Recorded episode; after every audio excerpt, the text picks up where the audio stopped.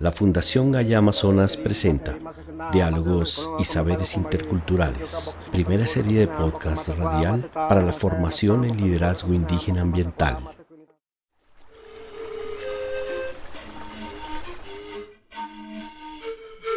Estimados oyentes, sean bienvenidos y bienvenidas a la segunda parte del cuarto episodio de esta primera serie de podcast de la Fundación Gaya Amazonas dedicados al programa de formación en liderazgo indígena ambiental. Mi nombre es María Isabel Valderrama, asesora de la Fundación Gaya Amazonas y les estaré acompañando en esta ocasión, junto con mi colega Alex García, en esta segunda entrega en la que continuaremos nuestra reflexión sobre el gobierno propio.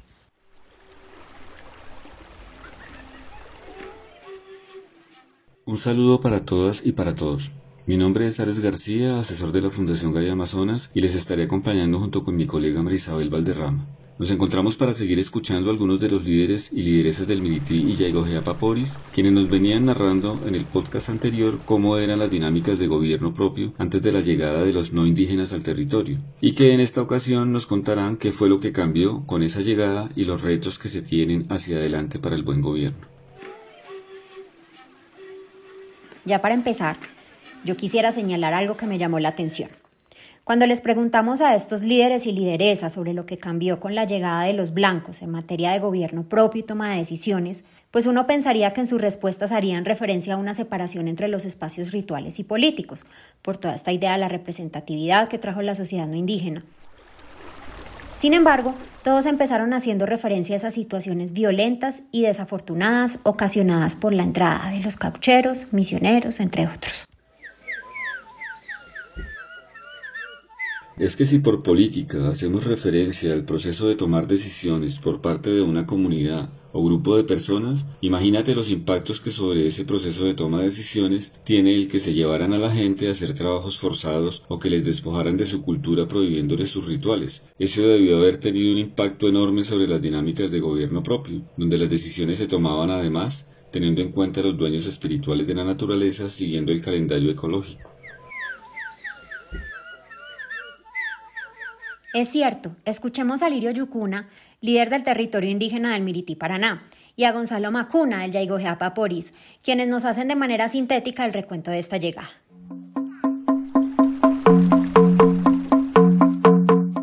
Cuando llegó el primer blanco, cuando llegaron acá en el tiempo de, de Mirabal, que antes habíamos hablado en, en la historia, cómo eran, pues ahí vimos la esclavitud vino la esclavitud, donde que pues ellos cambiaban cositas por persona.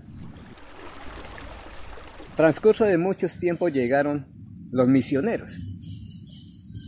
Esos fueron los, los que definitivamente querían quitar el derecho de, los pueblos indígenas. Le prohibían hablar el idioma, le prohibían ah, hacer sus actividades culturales, sus rituales, bueno, en fin. Pues eso generó muchas, muchas cosas en el mundo indígena. Pues en eso le obligaban a que asistieran a, la escuela.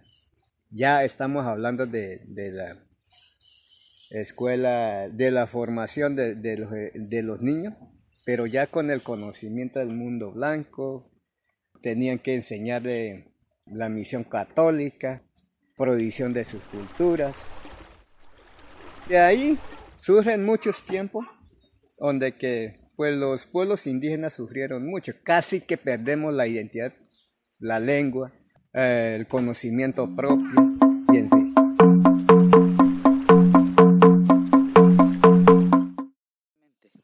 Con la llegada, digamos, de, de la misma iglesia, los capuchinos, los morfontianos, llegada de los, de los caucheros, llegada de los brasileros. Entonces eh, crea un impacto muy grande porque muchos de estos pueblos, las personas que realmente mantenían el conocimiento tradicional, tuvieron que salirse del núcleo de, pues, de la familia.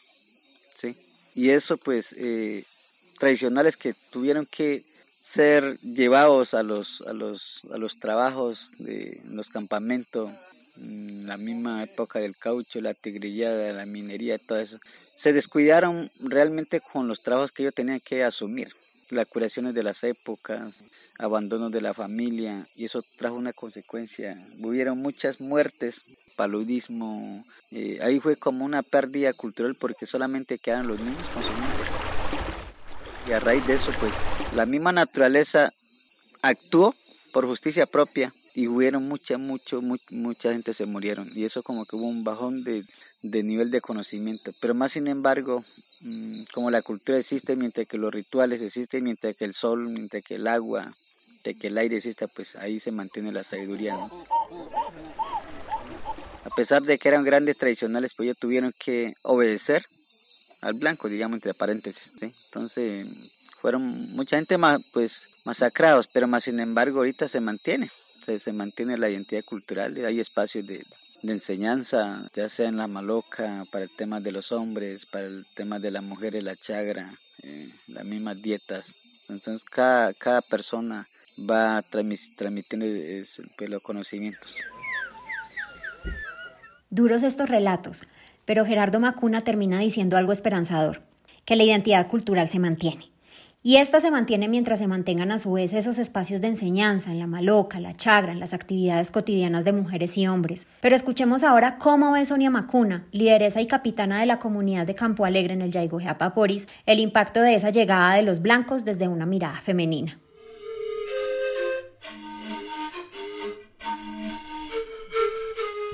Eh, en el tiempo de la llegada de no indígenas en el territorio, todos los esposos de las mujeres principales como tradicionales se le alejaron en, los trabajos que se lo llevaron. Entonces, en ese momento empezó la debilitación.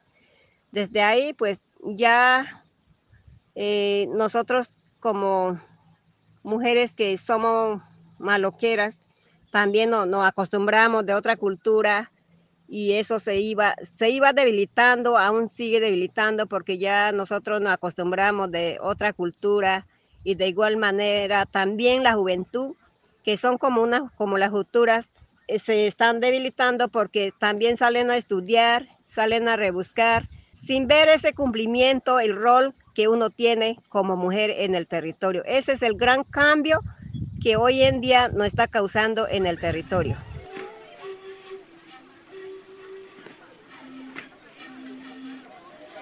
Sonia va más allá y hace referencia a esos cambios que se ven hoy día. Tenemos también el testimonio de Chela Román, lideresa del Yegojea Paporis. Le preguntamos qué pasó con la participación de las mujeres en el gobierno propio y en los espacios de toma de decisiones después del contacto con la sociedad no indígena. Y esto fue lo que nos contestó.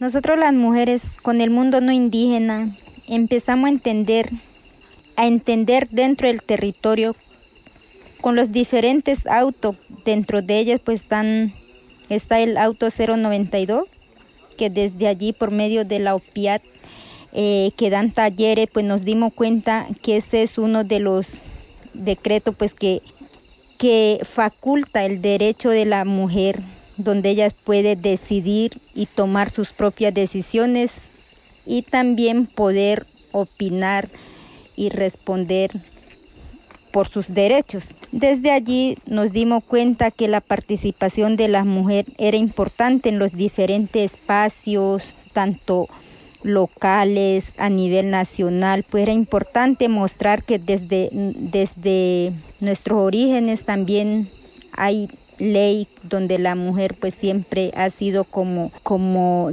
eh, la mujer ha sido pues importante desde un desde sus espacios y los roles que le compite a cada a cada mujer o, o a la líder que va formando en diferentes espacios. Y entonces desde allí pues nos dimos cuenta que es importante la participación y, y también empezar la política para fortalecer la política dentro del territorio y también el proceso de la gobernabilidad de nuestro territorio.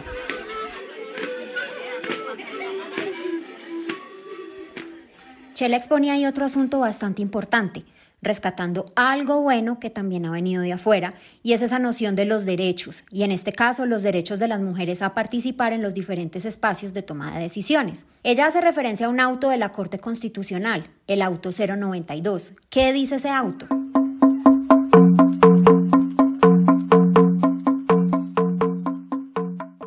Ese auto es del 2008 y si bien tiene como propósito la protección de los derechos fundamentales de las mujeres desplazadas por el conflicto armado, hace referencia a patrones de violencia y discriminación de género que son estructurales en la sociedad colombiana, como la discriminación en la inserción de las mujeres en espacios públicos y políticos con impacto especial sobre su derecho a la participación.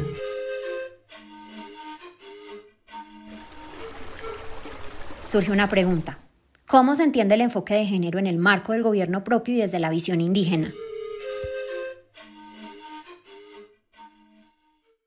Sí, al respecto escuchemos a Gonzalo Macuna, quien nos cuenta cómo se ve eso en el Yaigojea Paporis.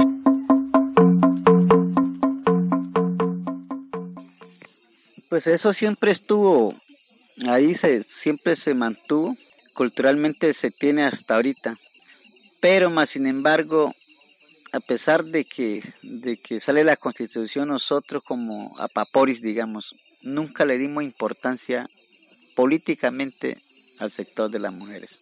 Tal vez no era por porque seamos, eh, no sé, machista digo yo, pero no alcanz, no la capacidad, o sea, la formación a mí tampoco no me dejó claridades cuál es, o sea, el derecho que juegan las mujeres, como el derecho internacional de las mujeres. Entonces, muchos tiempos veníamos construyendo políticas en los diferentes escenarios, eh, ya sea recorridos, congresos, asambleas, y por un lado dejamos el tema de la mujer. Hasta que dentro del auto 004 y posterior a eso sale el, el, auto 092.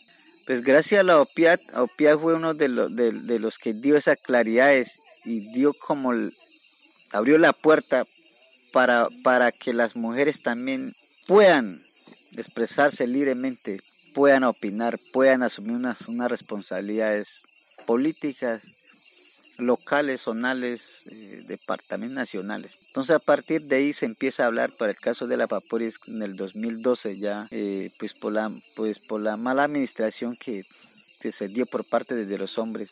Entonces los viejos pues analizaron la mujer culturalmente es la madre tierra, lo que tiene poder, lo que domina. Entonces ahí se le da la oportunidad a las mujeres pues para que participen, tomen decisiones, puedan administrar y se empieza ya a organizar eh, la Secretaría de las Mujeres para el caso de, de la Paporis.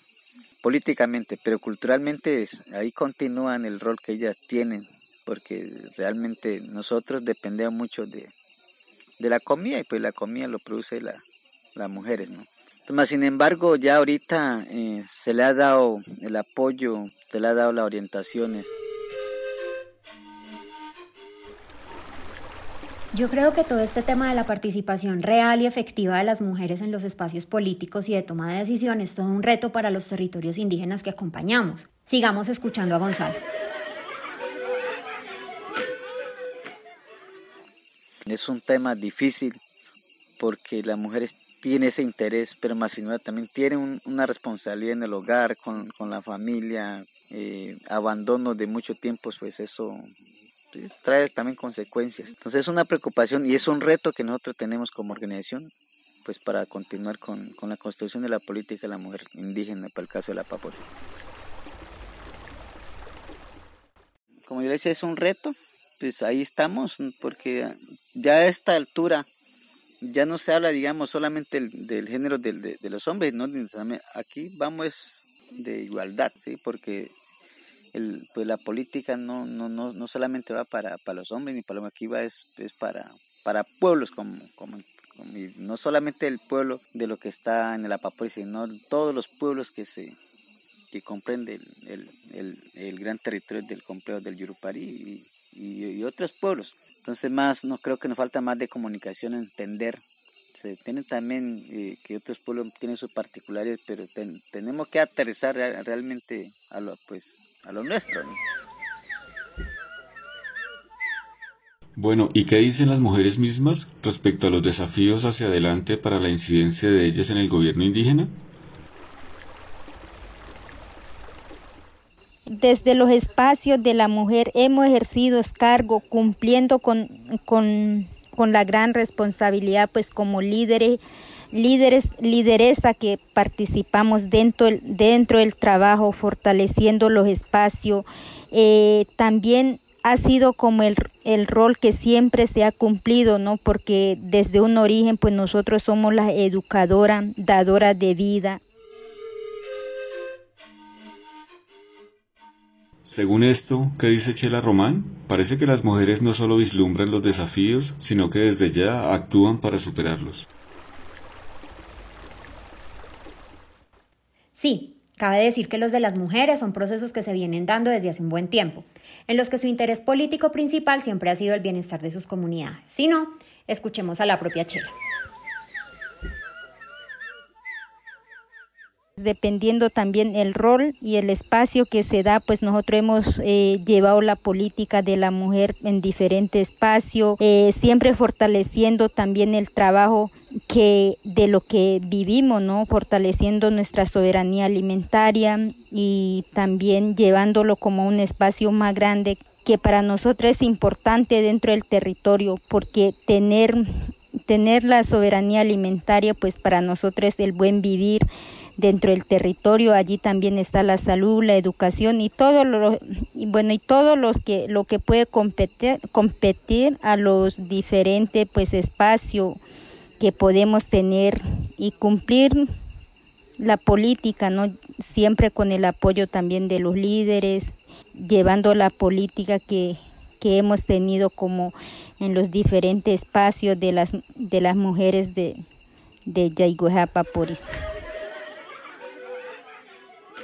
No cabe duda, María, lo importante que es esa participación política de las mujeres en los espacios de toma de decisión, dada su función social en materia de salud, educación, transmisión de conocimiento, gestión territorial, soberanía alimentaria, uso de suelos y, en fin, tal y como lo veíamos en el pasado episodio. En este momento, con lo que ya se ve avanzado y ahora con ese decreto 632, como la línea de las mujeres son transversales, entonces ya el desafío que, que nos miramos para el futuro, eh, nosotros como mujeres queremos que también el Estado como, como tal valore la cultura que nosotros tenemos como mujeres. ¿Por qué? Porque nosotros somos, al pesar, eh, nosotros somos la más, somos la madre tierra, tenemos una importancia, de demostrar ese valor que tenemos como mujeres, ¿no?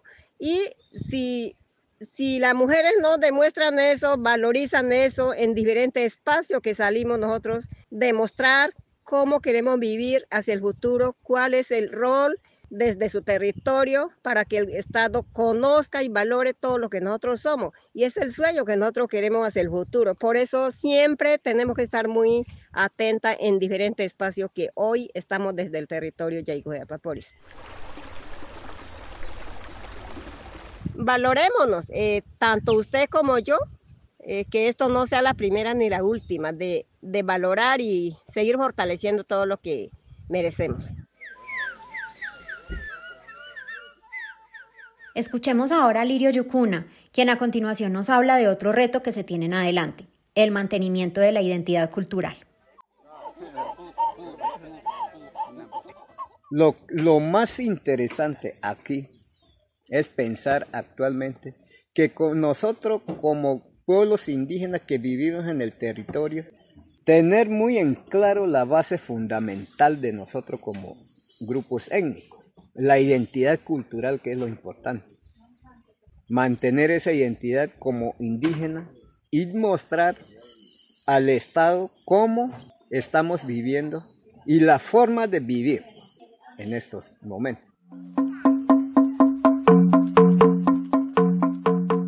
Cuando estamos hablando actualmente, cuando sale este decreto, después del 1088, pues, ¿cómo vamos a organizarnos para que este territorio pues esté puesto en funcionamiento sin desconocer nuestra propia cultura. Entonces cuando estamos hablando en ciertas cosas que, que, que viene del mundo no indígena, hay que acogerlo con mucho cuidado. Yo siempre he dicho eso. ¿Cómo podemos complementar ciertas cosas, pero sin desconocer lo que es lo propio. Hasta aquí se ha hecho entonces referencia a dos grandes retos que tiene el gobierno propio en adelante. Esa participación efectiva de las mujeres en los espacios políticos y de toma de decisiones y la puesta en funcionamiento del decreto 632 de 2018 sin desconocer la propia cultura. Ahora bien, teniendo en cuenta esos retos y desafíos que tiene el gobierno indígena hacia adelante, ¿qué hay para decirles a los jóvenes? Pues eso mismo le preguntamos a Lirio y a Gonzalo y esto fue lo que nos respondieron.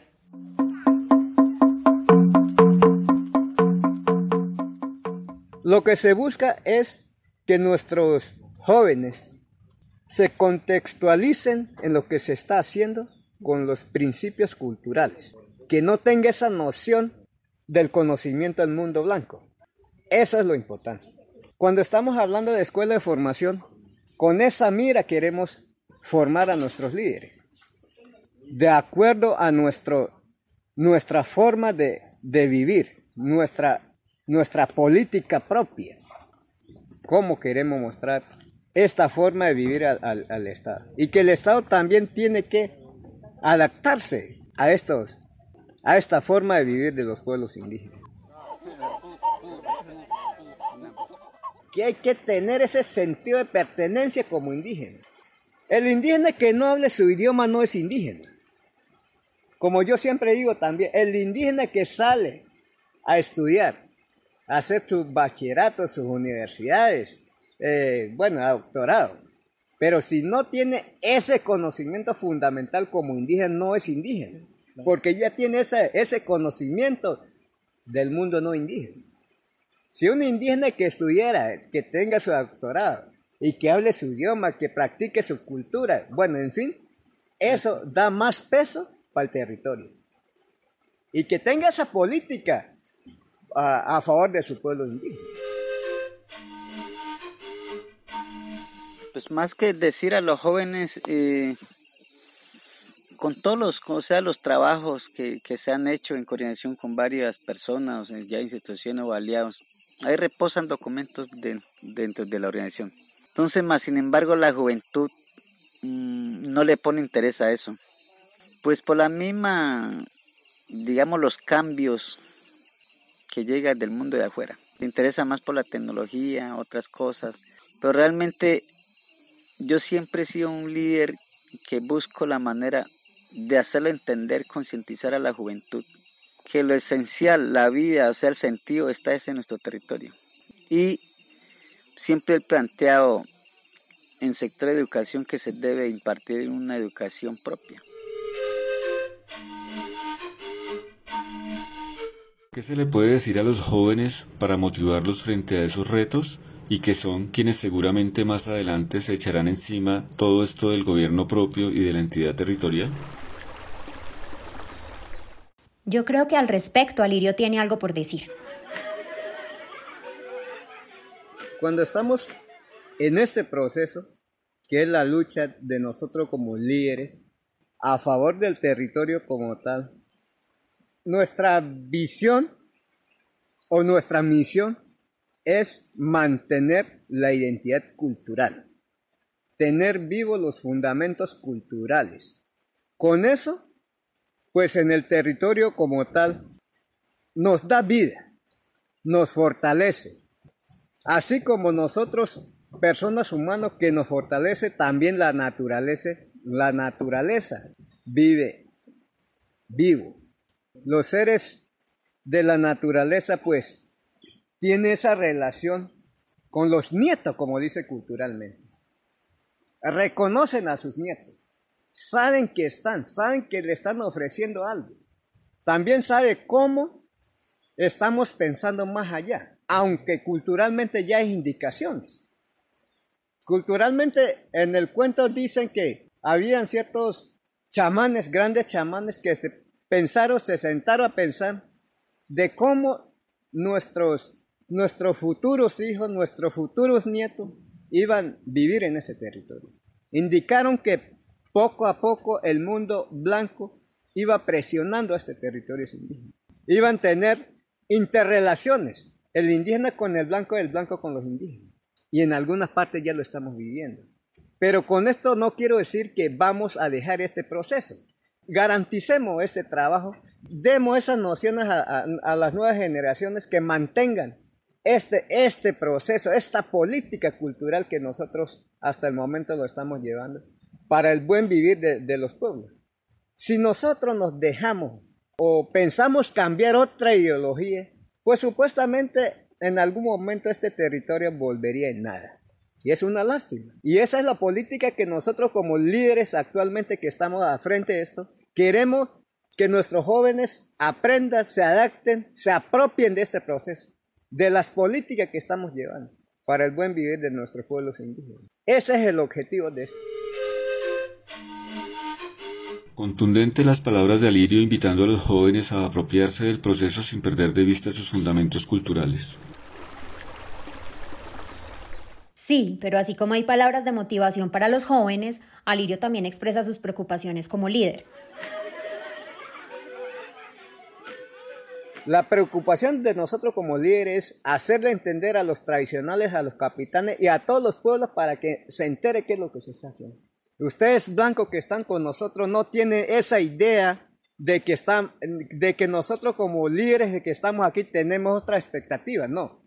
Antes ustedes nos están apoyando de cómo organizar el trabajo para el buen funcionamiento del territorio. Nosotros queremos que las mujeres también tengan en cuenta cómo mantener la cultura, mantener el rol tan importante que tienen las mujeres, para no pensar más allá.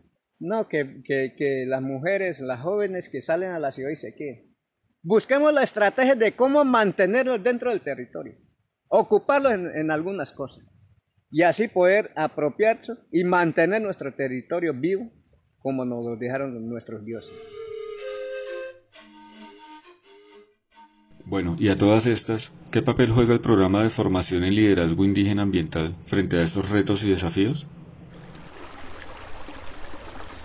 Este programa, tal y como se dijo en el primer episodio de esta serie de podcast, recoge la experiencia de líderes y lideresas de trayectoria en sus ejercicios de gobierno propio, permitiendo a quienes en él participan fortalecer su autonomía para la toma de decisiones, fortaleciendo a su vez desde un enfoque reflexivo, histórico, intercultural, colaborativo y de género los sistemas de liderazgo indígena para el buen gobierno del territorio. Pero escuchemos lo que al respecto tiene por decir Gonzalo.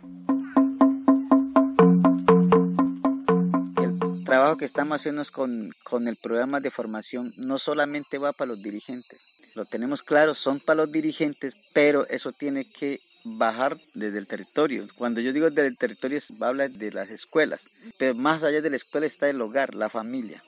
Toda esta información tiene que fluir siempre y cuando nosotros los líderes tenemos la capacidad y entender y la importancia de, lo, de la lucha que hicieron antiguamente los viejos, ya sea culturales, ya sea políticos. Eso hay que relevar porque para ver quiénes somos y para dónde vamos. Yo creo que Gonzalo, con eso último que dijo sobre el relevo generacional y la importancia que tiene recordar la lucha que por años han llevado a cabo los viejos, concluye de la mejor manera posible este episodio. Así es, yo también considero que hasta aquí hemos recogido elementos muy valiosos con los que seguir pensando en los diferentes espacios de discusión y formación sobre el buen gobierno del territorio. Muchas gracias a todos y todas por habernos acompañado a lo largo de esta reflexión sobre el gobierno propio. Aunque dicha reflexión no termina aquí, les invitamos a que escuchen el siguiente episodio, el cual ahondará en la historia de los procesos de mujeres de algunos de los territorios que desde Gaia Amazonas acompañamos, procesos que han jugado un papel muy importante en el fortalecimiento de los gobiernos indígenas. Hasta la próxima entonces. Agradecemos a los asesores del equipo de comunidades y territorios indígenas de la Fundación Gaia Amazonas, Daniel Giraldo, Mayra Martínez, Román Pulido y Jerónimo Salazar, y al líder Robin Díaz del Yaigo Yapaporis, quienes hicieron posible contar con los testimonios de los líderes y lideresas que hemos escuchado en este y el pasado episodio. Este podcast es una iniciativa del eje Diálogos y Saberes Interculturales de la Fundación Gaia Amazonas. Su realización fue posible gracias al apoyo de Ray and Tai Norda Foundation y Rainforest Foundation Noruega.